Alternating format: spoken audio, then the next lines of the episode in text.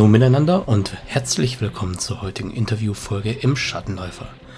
Bei uns heute im Interview ist Jonathan Overlach, ein Pastor und Sharon-Spieler und Metal-Hörer und überhaupt. Verspricht spannend zu werden. Viel Spaß mit dem heutigen Interview.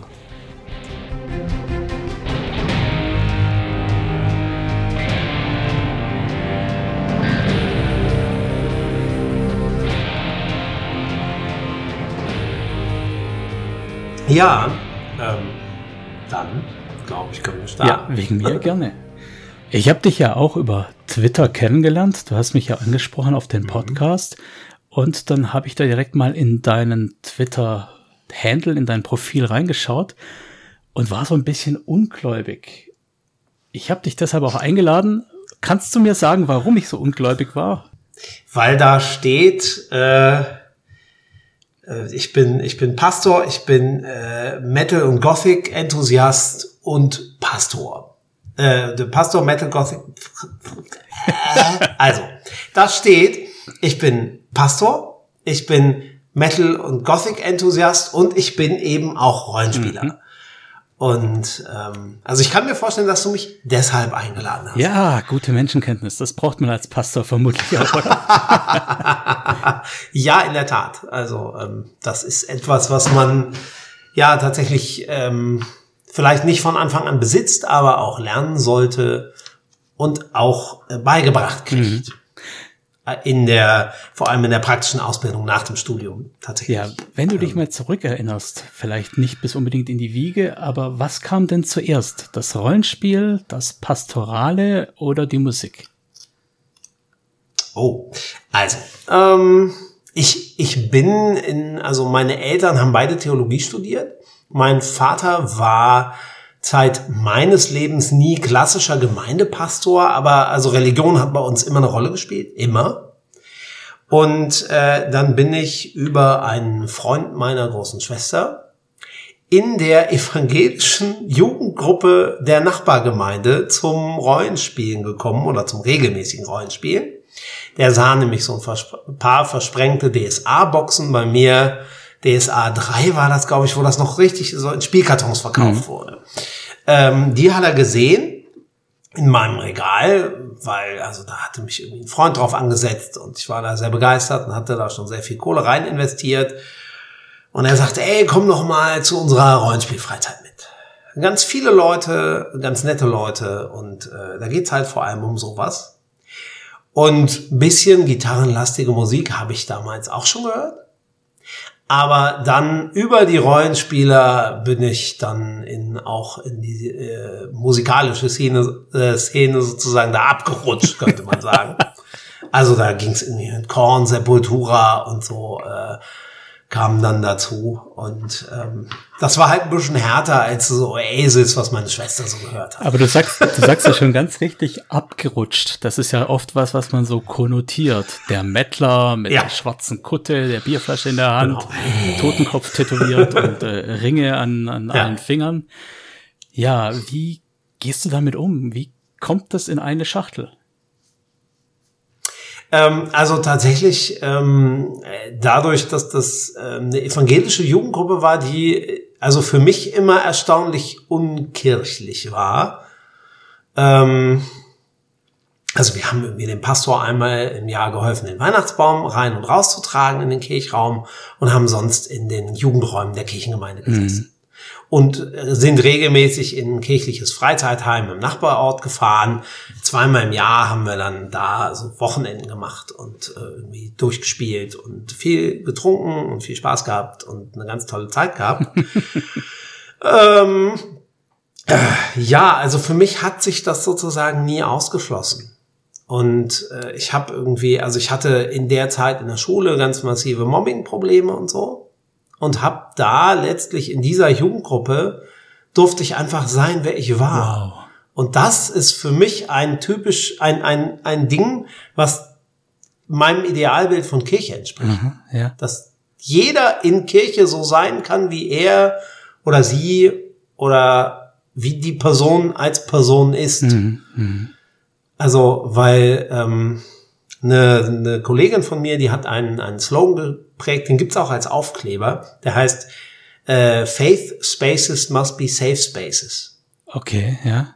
Für Menschen. Also safe, äh, safe Spaces aus der queeren Diskussion und Faith Spaces halt Glaubensräume Ja. müssen eigentlich sichere Räume sein, damit Menschen so sein können, wie sie sein können, weil Gott sagt, äh, Gott schafft den Menschen und sagt, du bist gut. Mhm.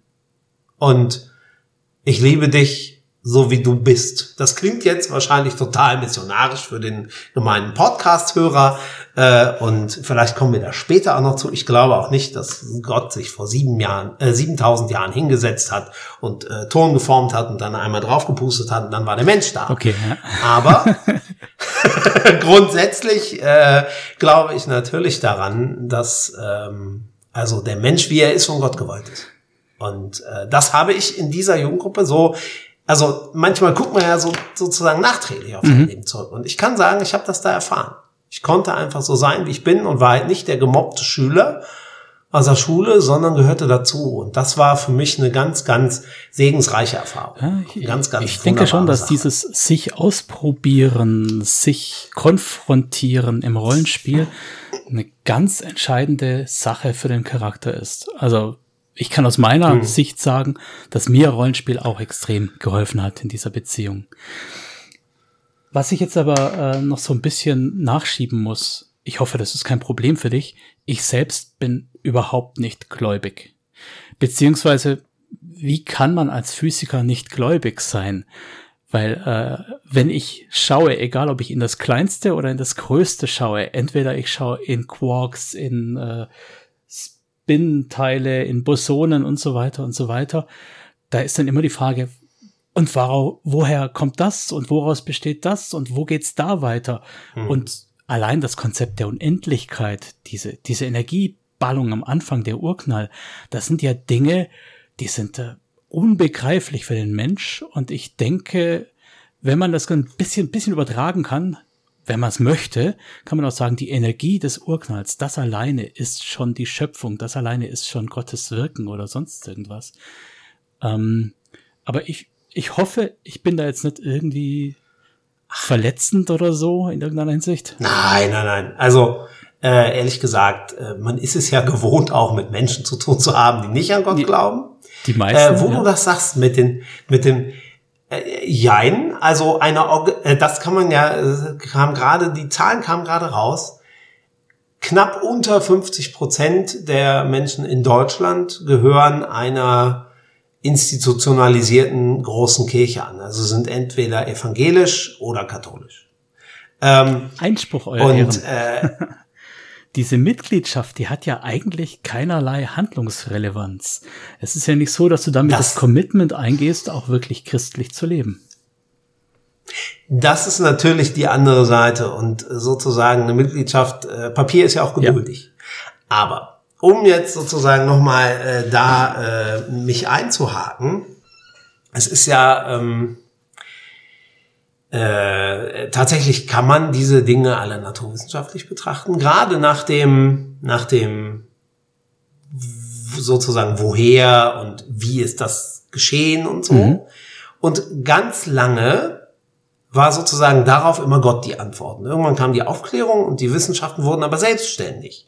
Und die haben sich Gedanken gemacht, wo kommt das her? Und haben sozusagen die Lupe immer weiter aufgedreht. Und immer weiter geguckt, wo geht's hin? Oder, oder eben, wo kommt's her? Aber die, die religiöse Frage für mich ist eigentlich nicht die Frage nach dem Wie, sondern die Frage nach dem Wozu. Also der Zweck. Und das ist keine naturwissenschaftliche Frage. Die Physik kann ganz viel Wie beantworten. Das soll sie auch und muss sie auch. Und ich finde das großartig.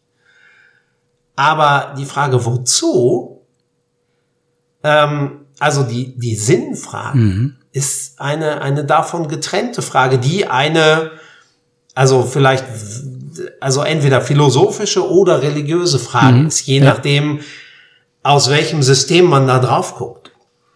Und ähm, das finde ich also total wichtig. Ich bin auch jemand, ich glaube an Gott, aber ich halte deswegen nicht Naturwissenschaften für überflüssig, unsinnig oder falsch. Oder oder sowas. Also das, ähm, sowas gibt es ja mhm. auch in unserem Laden. Ähm, aber, also wobei in unserem Laden heißt, in einer evangelischen Landeskirche gibt es das relativ wenig. Ähm, diese Art der Frömmigkeit ist da nicht so verbreitet. Okay, jetzt lass uns mal, bevor wir allzu viele Leute abschrecken, mal wieder den Bogen kriegen ja. und ein bisschen Shadowrun-Elemente einsammeln. Und ja. zwar, was fasziniert dich denn an Shadowrun? Das ist ja eher dystopisch, es ist ja eher menschenverachtend, werteverachtend. Wie kommt man da als Kirchenmann dran? Na, also äh, ich habe ja Shadowrun gespielt, lang bevor ich äh, für mich den Entschluss gefasst habe, ich will Pastor mhm. werden. Ähm, ungefähr zehn Jahre vorher habe ich Shadowrun gespielt oder zwölf.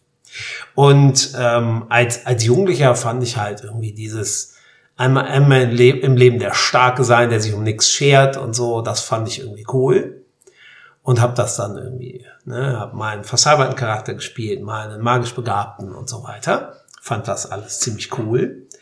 Ähm, und jetzt fasziniert mich tatsächlich, das war auch der Grund, warum wir als Gruppe uns jetzt wieder entschlossen haben, Shadowrun zu spielen.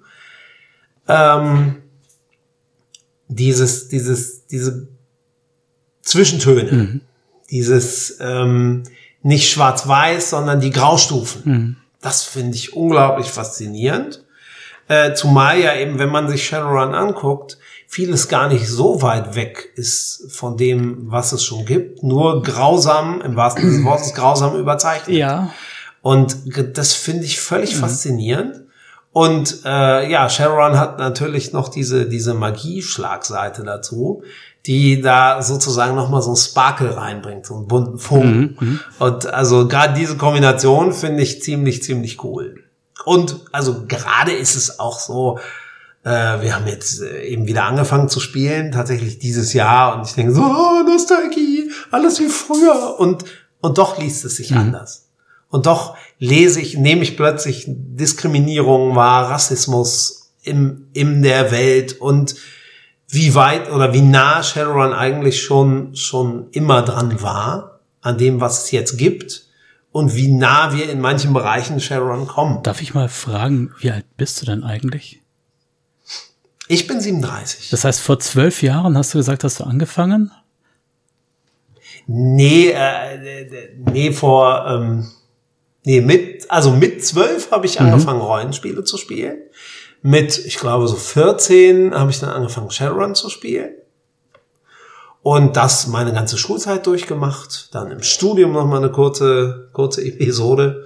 Und also, ähm, ich habe Shadowrun gespielt so seit 2001 oder so oder 2002. Keine Ahnung. Kommt das hin? Vielleicht. Oder 2000 so. Also um die Jahrtausendwende ungefähr ähm, kriege ich nicht mehr ganz Egal. zusammen. Und ähm, mein Entschluss, Pastor zu werden, den habe ich gefällt 2006. Mhm. Oder da habe ich dann mein, mein Lehramtsstudium abgebrochen und habe gesagt, ich will jetzt so, so studieren, dass ich am Ende auch Pastor werden kann. Und ganz konkret ähm, kam es dann 2008, 2009. Das ist, äh, ja. Ich muss gerade so ein bisschen schmunzeln, weil es gibt scheinbar so ein paar Berufsbilder, die ganz äh, rollenspielaffin sind und das sind Lehrer und es sind Psychologen in irgendeiner Weise.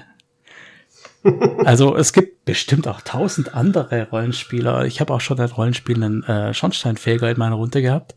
Das finde ich auch immer ganz spannend, dass die Leute da auch so ein bisschen ihr eigenes äh, Lebensbild mit einbringen. Aber tatsächlich diese Häufung von Lehrern und Psychologen, die ist schon bemerkenswert. Ja, vielleicht gibt es ja auch mehr, vielleicht gibt es ja auch mehr Undercover-Pfarrer und Pastoren, als wir eigentlich wissen.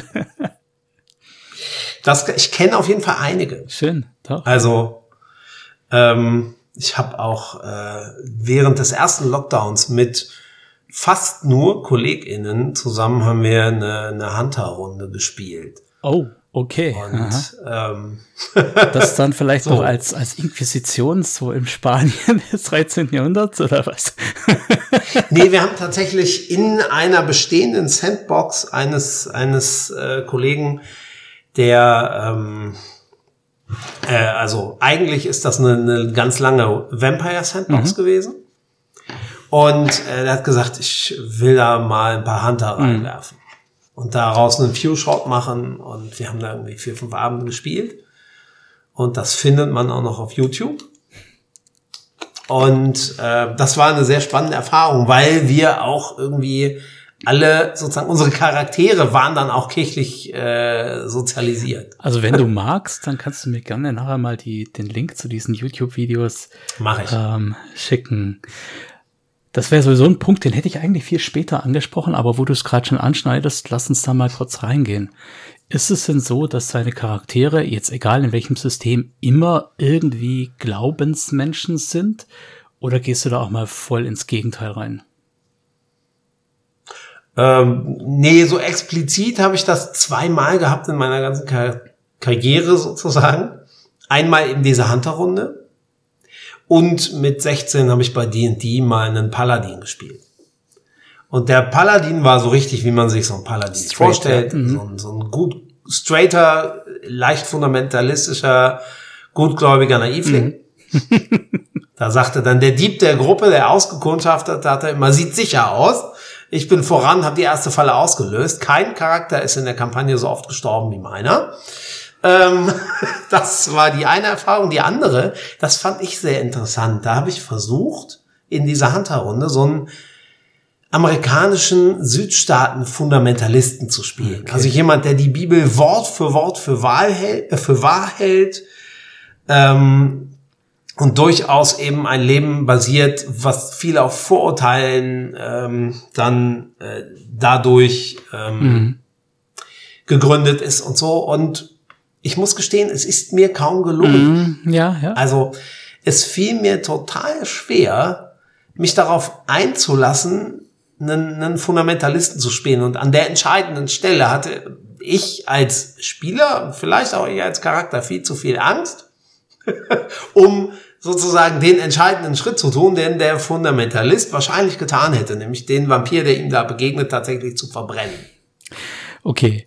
Ich spielte einen Pyrokinetiker. Ähm, Jetzt hast du ja gerade schon den Fundamentalismus angesprochen. Ich möchte jetzt noch mal ein bisschen weitergehen. Allgemein amoralische Charaktere. Kann, kannst du das? Bringst du das rüber oder ist da eher so ein bisschen das um zehn Gebote, ich muss ein guter Mensch sein oder so? Schlägt da was durch? Ach, es ist ja letztlich, es ist ja ein Hobby. Es ist ja ein Spiel. Ich gucke auch Actionfilme, ich gucke auch äh, Serien und höre ja auch Metal. Ich höre manchmal sogar Black Metal. und ähm, ja, also ich finde, das geht sehr gut zusammen. Das hat sozusagen äh, keinen, keinen direkten Einfluss. Weil es, ich eben sagen kann, es ist ein Spiel. So. Ja, natürlich ist es ein Spiel. Aber in den Spielen wird ja auch oft dieses Thema aufgegriffen. Also ganz allgemein hast du ja über viele Systeme hinweg diesen Effekt, dass Magie oft als eine Art, nein halt, dass der Glaube oft als eine Art Magie dargestellt wird. Also in DSA haben wir im Prinzip die Geweihten, die halt statt Astralenergie Karma-Energie haben für ihre Wunder. Und ähm, wo es auch explizit heißt, du kannst nicht beides haben, weil eigentlich ist es schon dasselbe. Du hast in Shadowrun in Westfalen diese Kirchenleute, die im Prinzip auch nur Magie wirken. Und in D&D ist es tatsächlich ganz ungetrennt. Der Paladin hat seine Glaubensmagie, der Druide hat seine Naturmagie. Es sind halt nur andere Farben, ja. Wie geht's dir damit? Ist für dich, ich meine, in der Realität sind wir uns ja hoffentlich einig, Magie ist kein, Gla- Glaube ist keine Magie. Ja, so würde ich das auch sehen. Glaube ist keine Magie. So, in der Realität, auf jeden Fall. Bin ich ganz bei dir. Ähm, darf ich jetzt schon was Ja, natürlich, sagen? ja, klar. Also, ja, ähm, ich finde das tatsächlich, tatsächlich spannend, ähm, dass sozusagen, ähm, also auf der einen Seite das Kirchenbild in Rollenspielen ist meistens ein sehr einfaches. Ja. Kirchen sind in der Regel irgendwie, entweder sie sind total mächtig oder sie halten sich für total mächtig. Das ist das eine. Und meistens sind sie sehr intolerant und ähm, äh, nicht sehr oder und und technikfeindlich und und und äh, halten auch von sowas wie Menschenrechten nicht so viel. sondern sind eben eher ja, intolerant dargestellt und äh, sozusagen eignen sich wunderbar für, für so antagonistische Parts. Ähm, äh, das ist das eine, aber ähm, dass sozusagen diese, diese persönliche Form von Religiosität, sei es jetzt bei, bei Shadow, Shadowrun, finde ich das total spannend mit dem Schamanismus, der ja auch in der Lore der Welt ein, eine Renaissance bekommt. Und äh, Schamanismus ist mhm. ja eine Form der Religion. Äh, Naturglaube, Entschuldigung, ja. Genau. Und ähm, dass das sozusagen so nebeneinander steht, dass Religion in institutionalisierter Form meist negativ beurteilt wird, aber in anderer Form immer große Faszination zumindest auslöst. Das beobachte ich immer sehr spannend und ich, ich spiele auch gerne magisch aktive Charaktere zum Beispiel. Weil, also mich fasziniert das irgendwie, etwas zu können, was ich so als normaler Mensch gar nicht kann. Das finde ich immer sehr spannend. Ähm, aber ähm, also ich, ich stehe da immer beobachtend daneben und entdecke viele spannende Parallelen. Und äh, manchmal, also was Filme angeht, kann man das sogar mal ausschlachten für irgendeine Predigt oder so später. Aber man muss es auch nicht tun. Also ich habe mal über über Serienenden gepredigt. Äh, da ging es um um äh, das Ende von Game of Thrones war gerade gewesen, vier Wochen vorher die letzte Folge und die erste Phase der Avengers-Filme war gerade zu Ende mhm. gegangen. Das war so zeitgleich. Und äh, dann habe ich Himmelfahrt, wo Jesus quasi auch seine, wo, wo Jesu-Serie auch endet und er in den Himmel fährt. Das ist so die biblische Geschichte. Ähm, dann habe ich das quasi verglichen. Mhm. Weil die Himmelfahrtsgeschichte gibt es zweimal. Und ich habe gedacht, ja, manche Enden sind so scheiße, die würde man am liebsten umschreiben. da muss man eine Geschichte nochmal neu schreiben. Das war so der Gedanke weil äh, das Game of Thrones Ende fand ich so kacke. Äh, da war ich richtig sauer und habe gedacht, ich würde mir wünschen, ähm, die würden sich nochmal hinsetzen und die ganze Kacke nochmal mhm. gehen. so. Ähm, ja, also mich, mich fasziniert es tatsächlich. Manchmal würde ich mir ein etwas differenziertes, differenzierteres Kirchenbild mhm. wünschen, ja. weil ich glaube, da steckt mehr drin. Ja. Das, also böte auch mehr Potenzial. Aber ähm, um jetzt sozusagen mal bei, bei Shadowrun zu bleiben, mh, hm, da finde ich das, ähm, also meine ganzen spielmechanischen Dinge beziehen sich alle auf Edition 3 und mhm. 4. Das ist schon ein bisschen her. Ähm, da finde ich das ganz spannend gelöst, dass man eben das so unterscheidet. Die einen, die da eher logisch rangehen, und so ein bisschen wie Dr. Strange dann eine Formel bauen oder wie Harry Potter einen Zauberspruch auswendig lernen, sozusagen, vom Prinzip her. Und die anderen, die eben ein Gebet sprechen oder äh, eine, eine Feder verbrennen oder einen Tier opfern. Also, um es mal so vom Prinzip her zu sagen. Und am, am geilsten löst es für mich tatsächlich ähm, das äh, Mage von World of Darkness, mhm.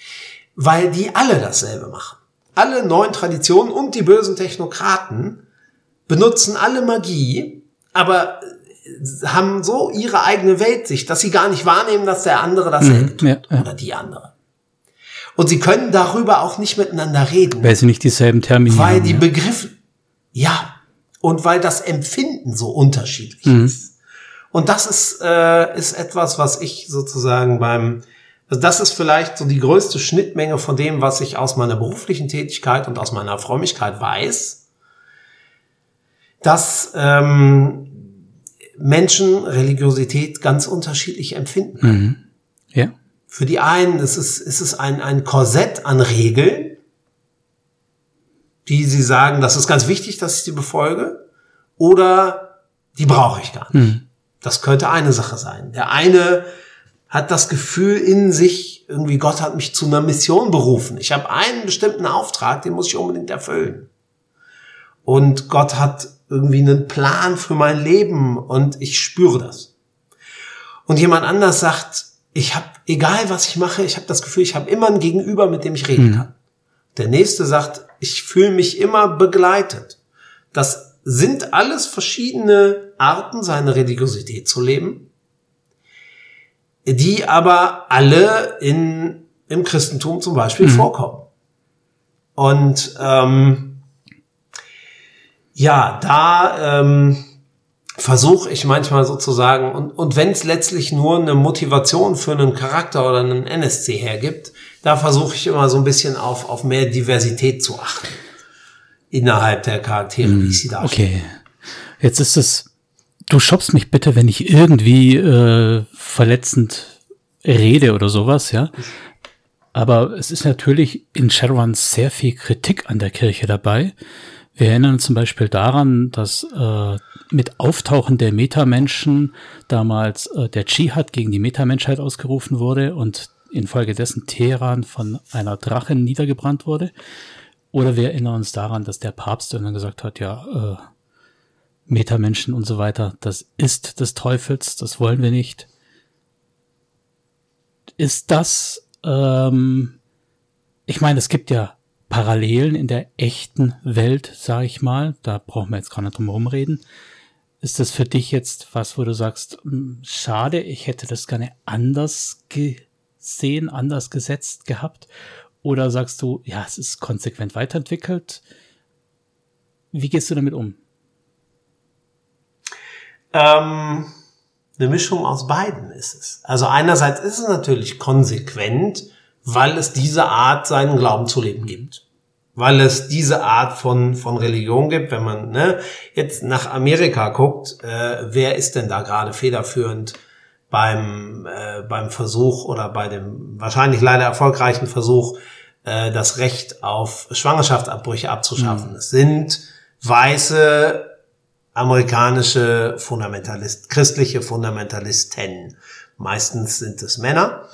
Ähm, ich würde mir manchmal wünschen, dass es im Blick auf Kirche auch eine, eine Vielstimmigkeit gibt. Denn genauso wie es sozusagen Intoleranzen gibt im religiösen Bereich, hat äh, die Rolle der Kirche beim Zusammenbruch der Sowjetunion, also der, der zur Kirche zu gehören, war in der DDR sowie in, in ähm, Osteuropa ein Zeichen des Widerstandes gegen die Staatsgewalt. Das hat also auch, äh, also Religion hat ja auch befreiendes mhm. und positives Potenzial. Ja, Fall, ja. Und ich, äh, natürlich ist, ähm, darum, da will ich jetzt wiederum niemandem zu nahe treten, äh, in so einer Redaktion von so einem Rollenspiel. Hm. Da sitzen ja auch bestimmte Leute weiß, ja. und die haben ja auch eine mhm. Vorstellung von Religion. Und ähm, also manchmal, wenn ich da lese, merke ich auch, okay, ähm, da hat jemand eine coole Idee gehabt, aber auch nicht ganz so viel Ahnung, da ist dann Terminus falsch mhm, oder ja, so. Ja. Das ist so die Punkte, wo ich denke, Alter, das wären zwei Wikipedia-Artikel gewesen, die du hättest lesen können. Verdammt. Mhm. Aber ähm, äh, letztlich, ähm,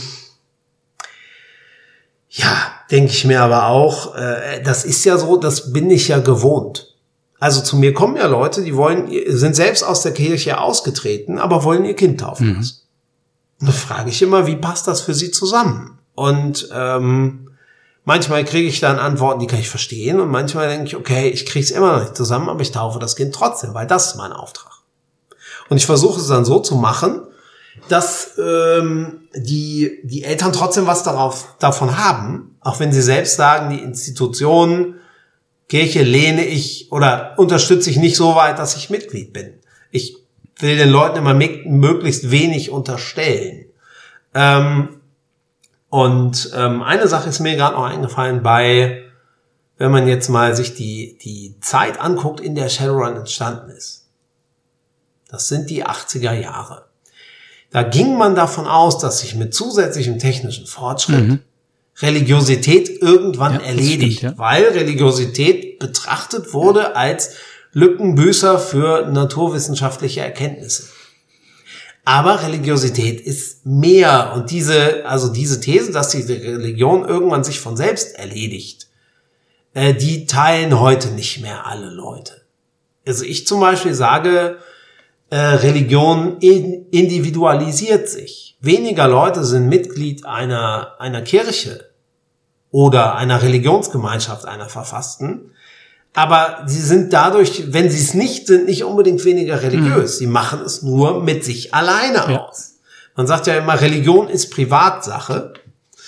Ähm, das ist ja so ein, so ein Sprichwort. Ähm, und ähm, sozusagen aus dem, aus dem Zeitgeist der 80er Jahre heraus ist es sehr, sehr verständlich, dass in so einem Cyberpunk-Werk wie, ähm, also die als Inspiration für Shadowrun galten und in der Welt selber Religion erstmal nicht so wichtig ist. Und wenn dann eben eher als Negativfolie. Mhm. Mhm. So.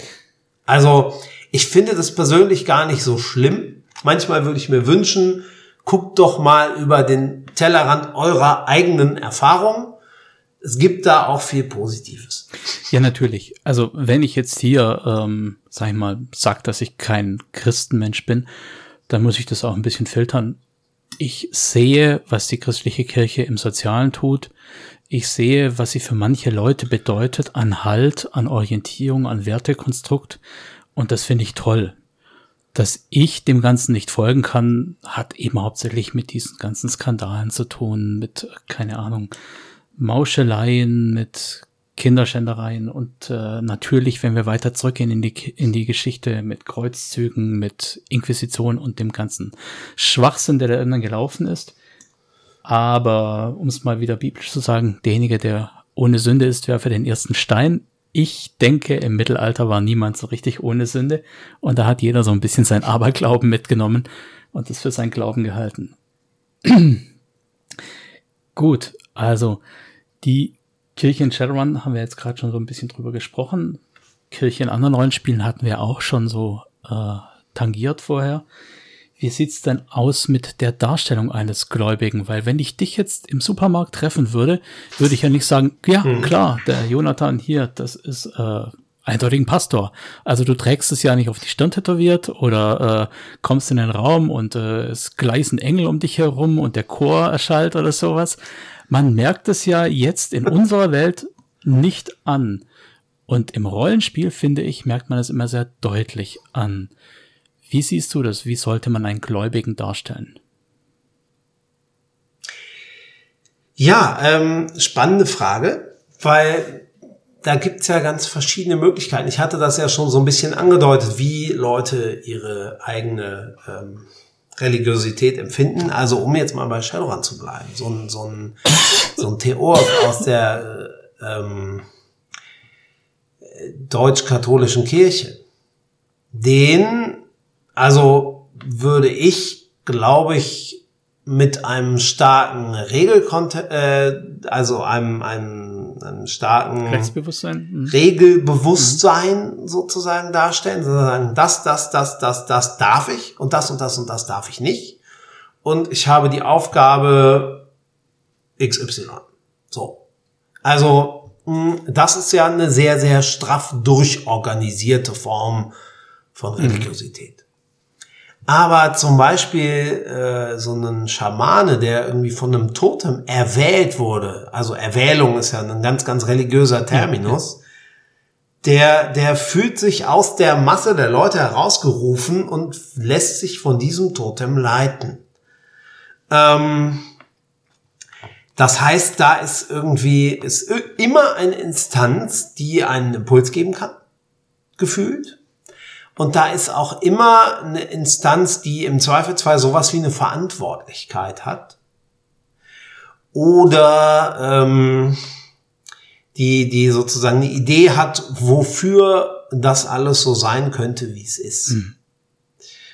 Und ähm, also äh, für mich ist, ist sozusagen äh, religiös sein ähm, oder mein, mein Glaube, der ähm, zeigt sich für mich immer in dem Gefühl eines Begleitetseins. So, also ich fühle mich immer begleitet bei allem, was ich mache und äh, was ich tue und immer getragen. Und das, ähm, das ist ja etwas, was man einem Rollenspielcharakter auch als sozusagen Grundlage äh, mitgeben könnte, ohne dass ich jetzt sagen würde, ich muss mich an tausend Regeln halten und fünfmal am Tag beten. Das ist natürlich auch drin. Und da ist auch zum Beispiel, wenn ich jemanden spiele, der also einen Charakter spiele, der islamisch glaubt, dann hat der andere Regeln als jemand, der christlich Gut, glaubt. ja, natürlich. Wenn der praktizierender Muslim ist. Also dann betet der halt vielleicht fünfmal am Tag und hat immer seinen kleinen Teppich dabei und hat äh, immer in seiner Cyberware den Kompass drin, dass er weiß, wo ist Mekka. äh, und sich da ne? dahin dann, dann, ja, also so kleine Sachen. Oder der isst halt halal. Mhm. Und also ähm, man unterscheidet in der Religion zwischen zwei Richtungen, und zwar Orthodoxie. Doxa ist, der, ist die Lehre. Man muss das Richtige glauben, um dazu zu gehören. Und Orthopraxie. Man muss das Richtige tun, um dazu ja, zu gehören. okay. Und sowas wie Halal oder Koscher essen, das ist, ist Orthopraxie. Ähm, und ähm, das andere ist richtige Lehre. Und beim, beim Christentum ist es immer eher in die Richtung, in die Richtung der richtigen Lehre. Und beim, beim Judentum und im Islam, ich hoffe, ich trete da jetzt auch niemandem auf die Füße, geht es auch also deutlich mehr als im äh, evangelisch-lutherischen Christentum, was ich so erlebe, geht es um, um bestimmte Dinge, die man, ich würde nicht sagen tun muss, sondern gerne tut als Antwort auf äh, sozusagen auf das Gottesverhältnis, als Antwort auf Gott, auf das, was man von Gott erfährt. Es ist selten ein, ich muss das tun, um zu, sondern die Richtung ist andersrum. Gott hat mir etwas geschenkt und deswegen verhalte ich mich so und so. Das ist oft ein Missverständnis, gerade, gerade mit dem, mit dem Judentum, dass die dieses und jenes tun müssten, Sabbat halten, ähm, und, ähm, koscher essen und so, um dazuzugehören. Nein, es ist andersrum. Weil sie dazugehören, Sie machen sie es, gerne. weil sie dazugehören, verhalten sie sich so. Das ist ein, ein sozusagen christliches Missverständnis im Blick auf diese Form von Religiosität, dass Christen immer denken, andere Religionen machen das, damit sie etwas von Gott haben. Ähm, aber die anderen Religionen würden immer sagen, nein, ich gehöre doch dazu und deshalb mache ich das. Gut. Also die gucken das Pferd von der anderen Seite an. Du, Ähm, und das wären so Möglichkeiten, seinen Charakter eben auszugestalten. Zu sagen, ich gehöre eher, eher zu dieser Richtung oder zu dieser. siehst du, ich erlebe es oft andersrum. Also zum Beispiel meine Großmutter mütterlicherseits, die schon von uns gegangen ist, die hatte in vielerlei Hinsicht kein sehr christliches Gebaren, aber für sie war absolut wichtig, Sonntagskirche, weil ich bin Christ. Und das war für sie so der Angelpunkt, dass man dann äh, schlecht über seine Nachbarn reden darf oder äh, irgendwelche Dinge verdammen darf, nicht den Nächsten liebt oder sowas. Das, das gehört nicht so wichtig. Also für sie war wichtig, dass sie in die Kirche geht. Jetzt habe ich bei dir auch schon gesehen, du hast irgendwas geshared von The Queer Eye und so weiter. Ähm, wie ist denn das für dich? Da gibt's ja auch diese und jene Strömung. Kriegst du da viel Gegenwind, dass du jetzt äh, queer offen bist? Dass du überhaupt offen bist? Ist das für dich ein Makel? Ähm, also in so, was sozusagen meine, meine religiöse Community be, be, äh, angeht, bewege ich mich wenig in solchen Kreisen, wo ich dafür Gegenwehr kriegen würde. Hast du deine eigene Bubble quasi, ja?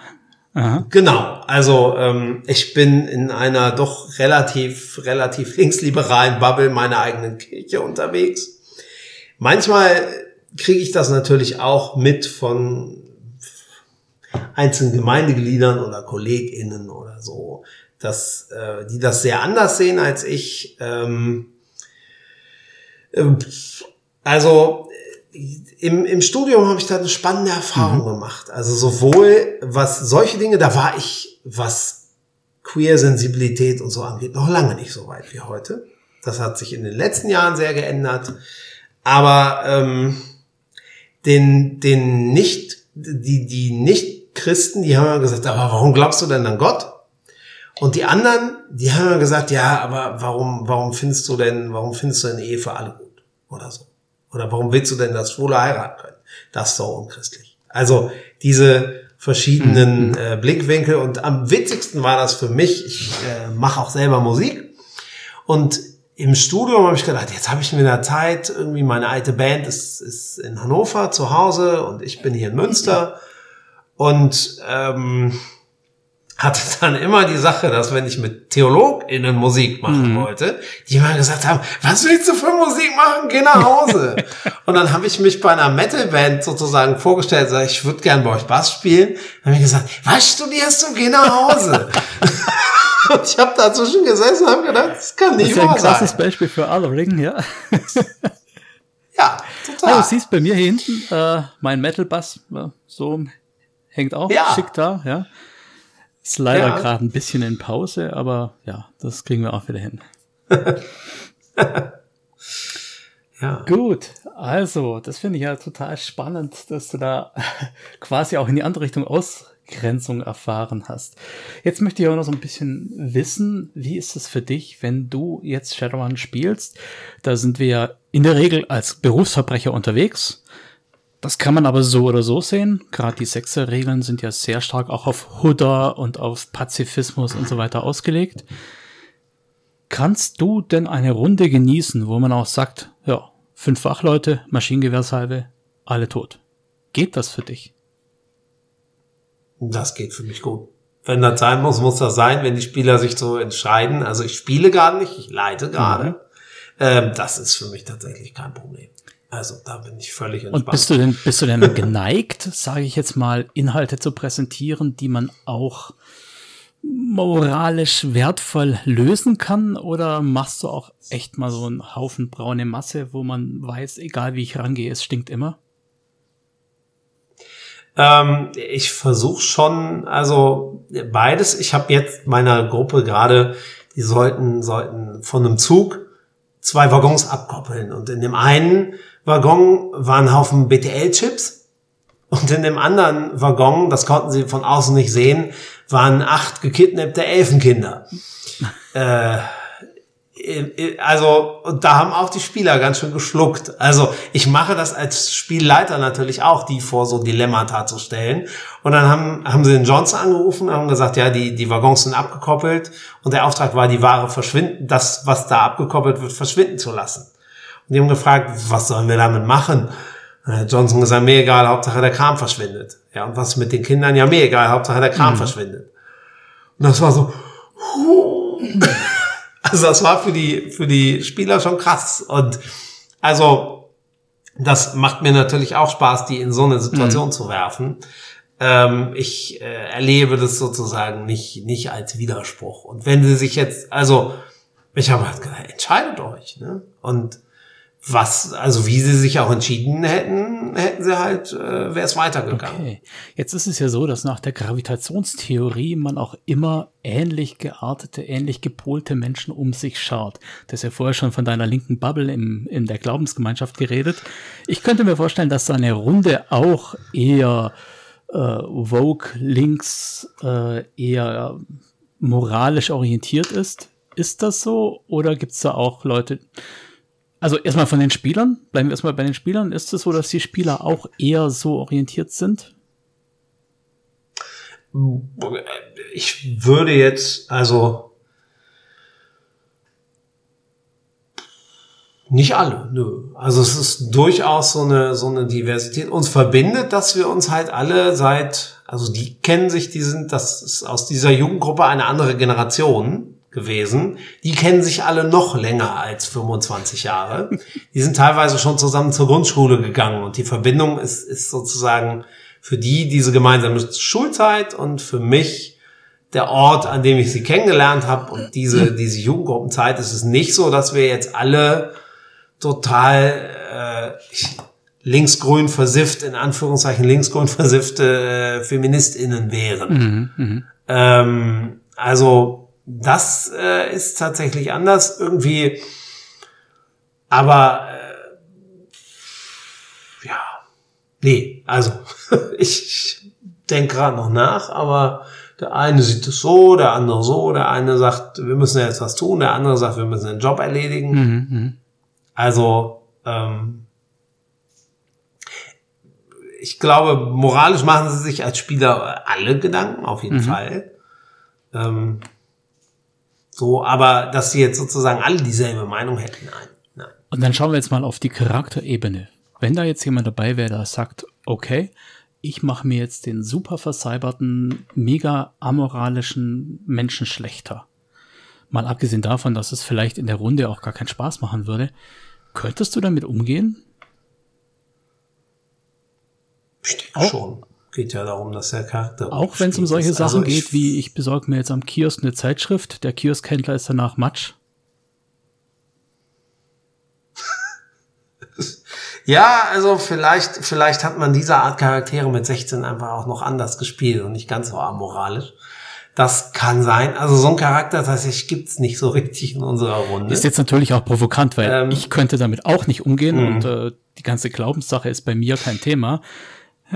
Ja, also vielleicht, ähm, vielleicht war das im, im, im Schnellschritt. Ich würde mich, glaube ich, wundern mhm. und mhm. würde würde schlucken. Aber ähm, ich kann jetzt natürlich auch schwer sagen, das hat damit was zu tun, dass ich Christ bin. Nee, vermutlich ja nicht. Ja. Sondern mhm. ich bin ja einfach, ich weiß ja nicht, wie ich jetzt wäre, wäre ich kein Christ. Ja. So, und selbst, das und selbst ja, Christen ist ja in Deutschland so, sind trotzdem noch christlich geprägt. Genau. So, also ähm, von daher, ähm, äh, ja, vielleicht fiel es mir doch schwerer, auch wenn der Charakter sozusagen an sich konsequent gespielt mhm. wäre. Ähm, aber also an sich sozusagen die, die amoralische Entscheidung an sich, äh, das wäre dann mhm. so, damit müsste ich dann leben. Also hätten die jetzt gesagt, ja, dann, dann äh, richten wir die Kinder jetzt alle hin. Okay.